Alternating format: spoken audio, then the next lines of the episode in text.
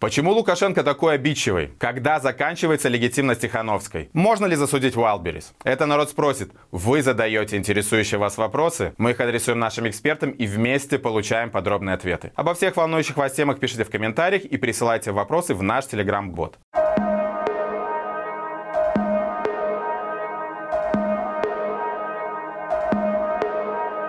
Лукашенко наверняка не только самый оскорбляющий всех и вся, но и самый обидчивый гражданин Республики Беларусь. С 2020 года его обидчивость увеличилась в разы. За три года более 500 белорусов были осуждены по статье 368 Уголовного кодекса Республики Беларусь за оскорбление Лукашенко. Кого-то отправили на химию или домашнюю химию но большинство белорусов приговорили к максимальному сроку наказания по этой статье, к пяти годам колонии. Обида и страх – главные мотиваторы людоедской деятельности режима в сегодняшней Беларуси. Со страхами и паранойей Лукашенко нам всем давно все понятно. Но почему же Лукашенко еще такой обидчивый? Спрашивают зрители Маланки. Говоря об обидчивости диктаторов, мне почему-то сразу вспоминается история с Леонидом Брежневым, который э, весьма охотно коллекционировал анекдоты о самом себе, причем они часто не носили такой привлекательный характер, но тем не менее он всегда подчеркивал, что если народ рассказывает о нем анекдоты, если о нем что-то говорят, ну, значит, хотя, хотя бы какая-то симпатия в народных массах э, присутствует. Что же касается вообще, если посмотреть так на диктаторов, так, основные примеры, то, конечно, к любой критике в отношении самих себя они воспринимали как критику собственной власти, соответственно, и относились к этому очень резко, и преследование было жесточайшим. Если мы посмотрим там тоталитарные диктатуры вроде Советского Союза во времена Сталина или нацистской Германии, то там э, какие-либо оскорбления в адрес высшего партийного и государственного руководства, они вообще не терпелись. Причем в Советском Союзе сроки наказания, они были гораздо более жесткими, между прочим, чем в нацистской Германии. Там тоже преследовали, там тоже людей преследовали за то, что они, например, рассказывали оскорбительные анекдоты о Гитлере или вообще допускали оскорбительные суждения о Гитлере. Но все-таки штрафы, которые там были предусмотрены, особенно 1933, 1934, 1935 году, они были не такими жуткими, как это было в Советском Союзе, где людей просто э, отправляли в ГУЛАГ или там, по совокупности статей приговаривали к высшей мере наказания. Вот. Так что та традиция, на которую опираются сегодня белорусские власти, ну, она не удивительна. Ну, Лукашенко сам по себе человек импульсивный, человек э, обидчивый, это, это известные факты. Но, кроме того, не следует забывать, что Лукашенко находится почти 30 лет у власти. И за эти 30 лет он сам себе вот такой сделал так называемый культовый статус. Он же сегодня выступает не просто в роли президента или в роли, в роли главы державы, как это было раньше, равный такой же человек из народа. Сегодня он далеко не человек из народа. Сегодня он выступает в роли такого мудрого э, руководителя, который указывает направление, который пронес эту страну на себе, как он любит говорить, посвятил лучшие годы жизни и так далее. Находится уже в довольно ну, уважаемом возрасте, назовем, назовем это так. Когда в таких условиях идут оскорбления, причем оскорбления очень часто в адрес Лукашенко же идут э, ниже, ниже пояса, мне вспоминается эта история, которая была в Минске, мне кажется, года два назад, два с половиной, наверное, уже, когда осудили человека за то, что он просто с балкона выкрикивал, э, что Лукашенко является петухом сравнивал, сравнивал Лукашенко с Петухом, и там даже была на суде, я так понимаю, дискуссия, насколько сравнение с э, этим животным может э, считаться оскорбительным или не является оскорбительным. На самом деле очень такой любопытный сам по себе э, факт. Ну, суд счел это оскорбительным, там был соответствующий приговор. Так что э, сейчас это все очевидно. Любые нападки на Лукашенко лично воспринимаются как нападки на систему, а поскольку Лукашенко парит над этой всей системой, то предусмотренные соответствующие, соответствующие статьи, они применяются. И я думаю, что эта практика будет расширяться. Беларусь – это очень паттерналистское государство, где действительно все зависит от одного человека, многое, почти все зависит. Кардинальные решения принимаются одним человеком. Он выстраивал эту систему по своему образу и подобию. Он, конечно же, не равный среди других в этой системе. Он парит над всеми, и, соответственно, любые нападки на него, они воспринимаются как нападки на систему. Но тут есть еще, конечно, и личные особенности человека, который не приемлет вот такой вот критики, и который, если его там оскорбляют, э, задевают, сразу же лезет в бой и хочет отомстить. Конечно же, эти личные особенности, они в этой ситуации играют свою роль. Если еще вернуться к теме, к теме петуха, то то, что сравнение с петухами, в, мужчин, когда сравнивают с петухами, в советском, постсоветском контексте является оскорбительным, но это связано с тюремной культурой, с спецификой советской тюремной культуры, со спецификой советского тюремного жаргона, в котором э, петух имеет соответствующую функцию. Если мы посмотрим на сравнение с другими странами. Да? Вот возьмем, например, Францию. Если какого-то французского политика сравнять с петухом, это может быть не самое лестное, конечно, сравнение, но с другой стороны, э, это своего рода символ Франции. Поэтому там уж никаких обид, я думаю, в этом случае не будет. Да и вообще мы живем в такое время, когда сравнения с э, животными, они уже являются далеко не такими обидными, как это было раньше. Ну, конечно же, если брать белорусские власти, которые сами в своих сравнениях, они же не стесняются, там у них и крысы, и гниды, и, и, все, и все, кто угодно, в итоге это другие микроорганизмы разного рода выплывают, то тут они сами не стесняются, а оскорбляют всех, кого могут оскорбить, там придумывают э, уничижительные клички, оскорбления и прочее, а вот когда что-то идет в их адрес, реагируют очень болезненно. Ну, эти же компании были известны, когда там тоже было дело Зельцера, те высказывания, которые, которые шли в отношении сотрудника КГБ. Или после смерти Макея, когда люди нелестно высказывались о Макее, то в этом случае как бы режим, он не терпит уже никакой критики и действует жестко. Так что это все имеет традицию. Это, это, это не сегодня и не вчера началось. Это присутствовало в определенной степени всегда. Это обидчивость и желание покарать тех, кто тебя задевает, оскорбляет. Ну а сейчас это просто вышло на новый, более радикальный уровень.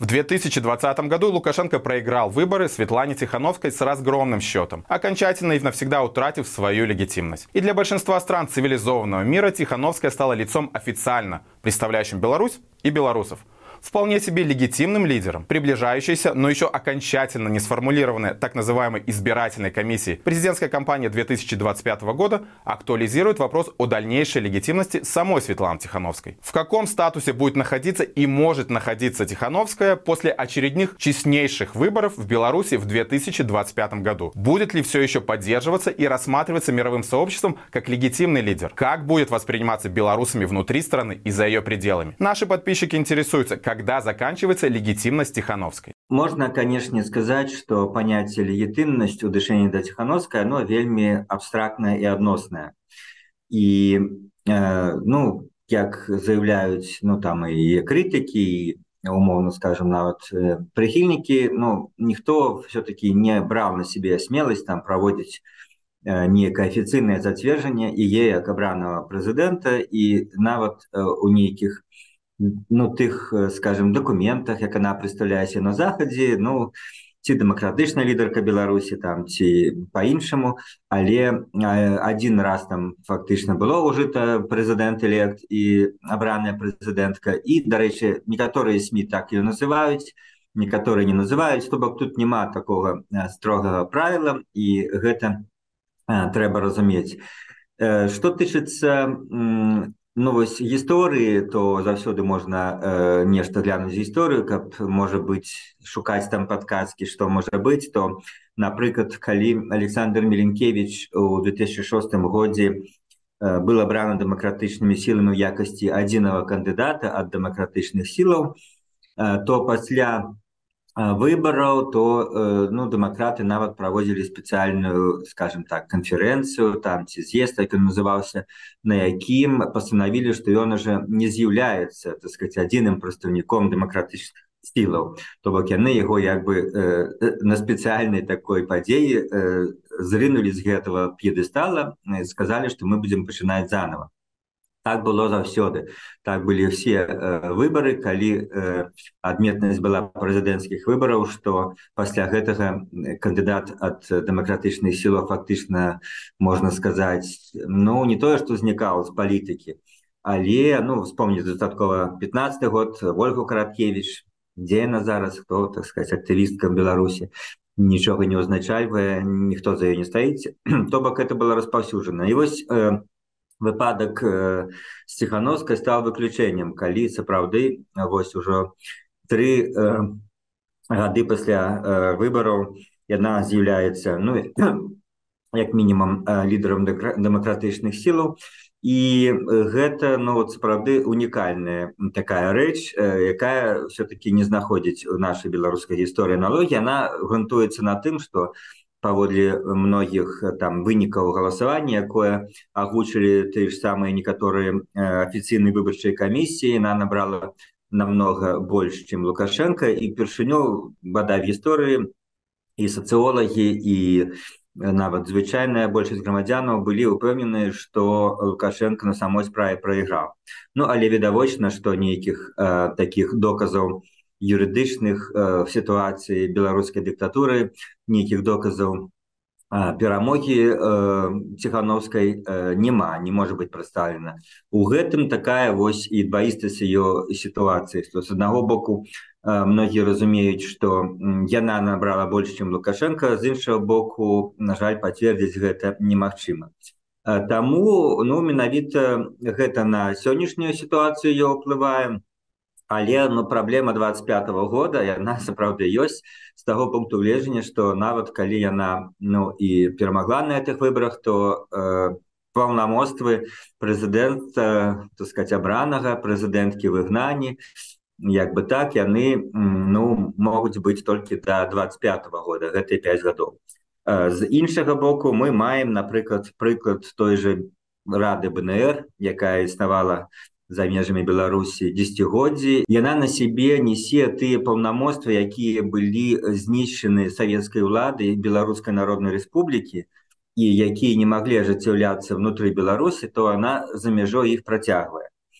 І э, вось у гэтым ёсць скажем нейкая такая маральная функцыя гэтай рады бнр у гэтым сэнсе ну сапраўды ідуць дыскусіі на што больш будзе падобная функція ціхановска пасля 25 -го году з аднаго боку адны кажуць што нічога не зменіцца ну якая розніца там 25 все это скажем фармальнасць і все гэта ніяк не павінна ўплываць на працягне заставацца скажем лідарам дэмакратычных сілаў да перамогі дэмакратыі беларусі іншыя магчыма таксама заканамерна скажуць а з чаго бы з чаго бы яна которая ну допустим перамагла на выборах і в 25 годзе ўжо павінны быць новыя выборы з чаму бы она павінна працягваць сваё лідарства То яна это паўнаважваў калі няма ніякіх новых выбораў ці чагосьці такое что пацвердзіць паўнамоцтва Я думаю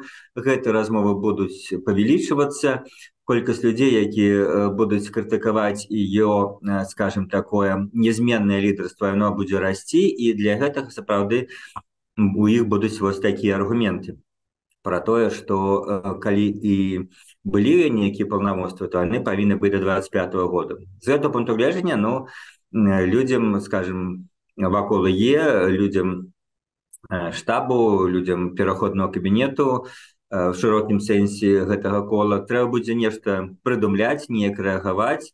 Ну і вот скажем так якой форме яны могуць знайсці ці прыйдуць да нейкіх выбараў за мяжой Ну это мы все абмярковаем сітуацыю пры якой ну нічога не зменіцца до 25 -го года беларусі мы разумеем что калі нешта адбудзецца то это будзе зусім інша але абмярковаем зараз у берем дадзенасць такую якая ёсць то канешне гэта праблема 25 -го года она існуе і в любым выпадку калі нічога не будзе зроблена э, скажем штабам ціхановскай кабінетам э, вось офісам слава ціхановскай то э, хор крытыкаў якія скажуць што цяпер она не мае таких сам паўнамоцтва і внутры дэмакратычных сил ён будзе павялічвацца іншая справа што мне здаецца магу даць такі прагноз дастаткова верагодны як мне падаецца што ну на ўзроўні міжнародных кантактаў гэта асабліва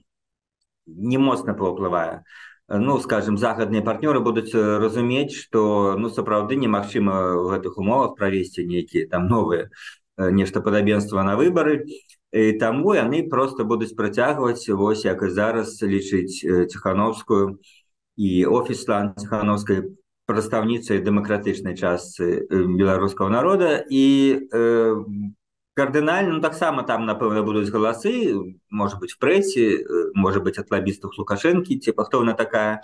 Але в цэлым мне падаецца не зменіцца але ну вот тое што і зараз уже выклікае участкі скажем тых беларусаў якія апынулі за мяжой якія могуць гаварыць выклікае вось гэтай сітуацыі уже пэўныя пытанні то яны конечно ўзрастуць 24 25 годзе і гэта будзе праблемай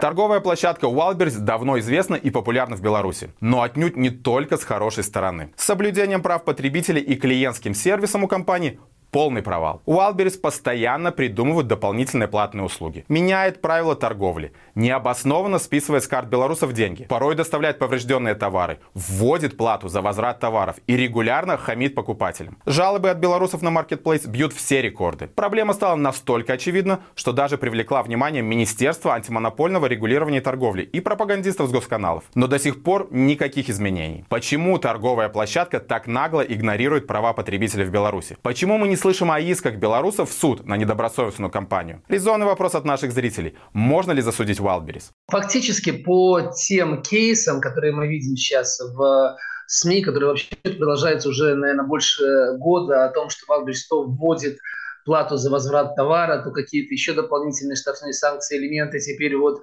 плату за святое святых, за пластиковые пакеты, я бы сказал, что шансов засудить за эту компанию нет фактически никаких. И я бы не стал это делать, потому что э, та сумма времени, которую вы потратите на то, чтобы судиться с Фалберис, будет неадекватна вашим потерям если вы поставите как бы ну цену за час вашего вашего времени, то точно не отобьете э, те те потери, которые вы ну, можете в суде отстоять, там, какие-то копеечные э, вещи, связанные с теми самыми пакетами или возвратом товаров, вы не отстоите их, а в белорусском законодательстве, в белорусской судебной практике не принято присуждать э, значительные деньги за моральный ущерб. Вот когда мы смотрим зарубежную практику, мы видим, что там какая-нибудь бабушка, которая там пролила кофе в Макдональдсе, известные такие э, примеры, отсудила Макдональдсе э, миллион. А в Беларуси она отсудила бы э, стоимость этого кофе, ну, плюс, может быть, стоимость мази, которую нужно было помазать на это место, которое у нее обожглось при, этой, при этом происшествии. И, собственно, все. Поэтому в Беларуси судиться с Wildberries, как и с другими компаниями, где есть претензии на совсем небольшие суммы, это это бесполезно, можно только, ну так, плюнуть на, э, не знаю, на дверь Валберис и не, и не пользоваться этой компанией в дальнейшем. Надо понимать, что Валберис на сегодняшний день интернет-гигант э, на нашей территории, не только в Беларуси, но в первую очередь, конечно же, э, в России. Сама госпожа, уж простите, не хочу перебирать ее фамилию, возможно, потом взгляните на то, как ее фамилия правильно пишется, но она входит там в топ-10 самых богатых российских женщин, у нее состояние измеряется миллиардами, и это все, конечно, вот эта сама по себе платформа Wildberries, она активно развивается, кроме того, она активно растет в самой Беларуси, на 73% увеличился объем продаж за, э, уже в этом году, за 8 месяцев по сравнению с 2022 годом. И на сегодняшний день за те самые там, 8 либо 9 месяцев было реализовано на 300 миллионов долларов продукции через э, этот канал. Поэтому вот такой растущий игрок э, на рынке позволяет себе плевать на отношение к нему отдельных э, потребителей. Это нормально. Если бы рынок был конкурентный, если бы у нас таких Wildberries было там штук 10, если бы они между собой дрались за каждого клиента, тогда не было бы такого отношения, и компания с таким отношением достаточно быстро покинула бы рынок. Но поскольку Wildberries находится э, фактически в уникальной ситуации, я, наверное, сказал бы, что это уникальная, но все-таки рыночная ситуация, потому что э, никто ее там монополистически не пропихивает. Покупайте только Wildberries и больше нигде не покупайте. Так вот, он находится в уникальной рыночной ситуации и этим э, пользуется. Этот этап когда-то закончится, но пока мы живем вот в этом. На данный момент способов совладать вот с таким поведением действительно э, нет.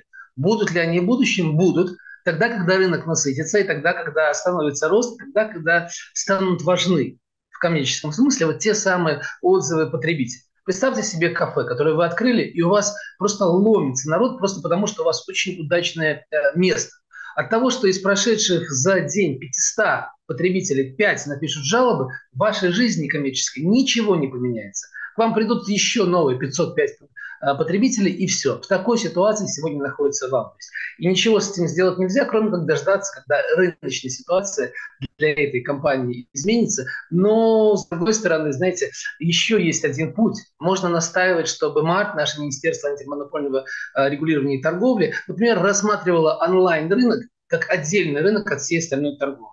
Определяла э, Валберис как компанию-монополиста, а по сути, если присмотреться вот к такой торговле, она кажется э, перешедшей границу как бы, монопольного влияния на рынок, и требования к ней предъявляла такие, как к любому монополисту. Ну, есть такой способ, но он в нашей стране очень-очень сложный, тем более, что глядя на то, что происходит, какие встречи происходят на самом высоком уровне между собственницей компании Wildberries и нашими чиновниками, очень трудно предположить, что МАРТ будет в этом случае на стороне белорусских граждан, а не на стороне большого российского бизнеса. Вы смотрели проект Маланка Медиа «Народ спросит». Задавайте вопросы в комментариях к данному видео и присылайте в наш телеграм-бот. На каждый интересующий вас вопрос мы найдем ответ. Заходите на наш сайт Маланка Медиа и скачивайте мобильное приложение Маланки. Не забывайте, что в нашем инстаграме и телеграм-канале регулярно публикуются свежие новости.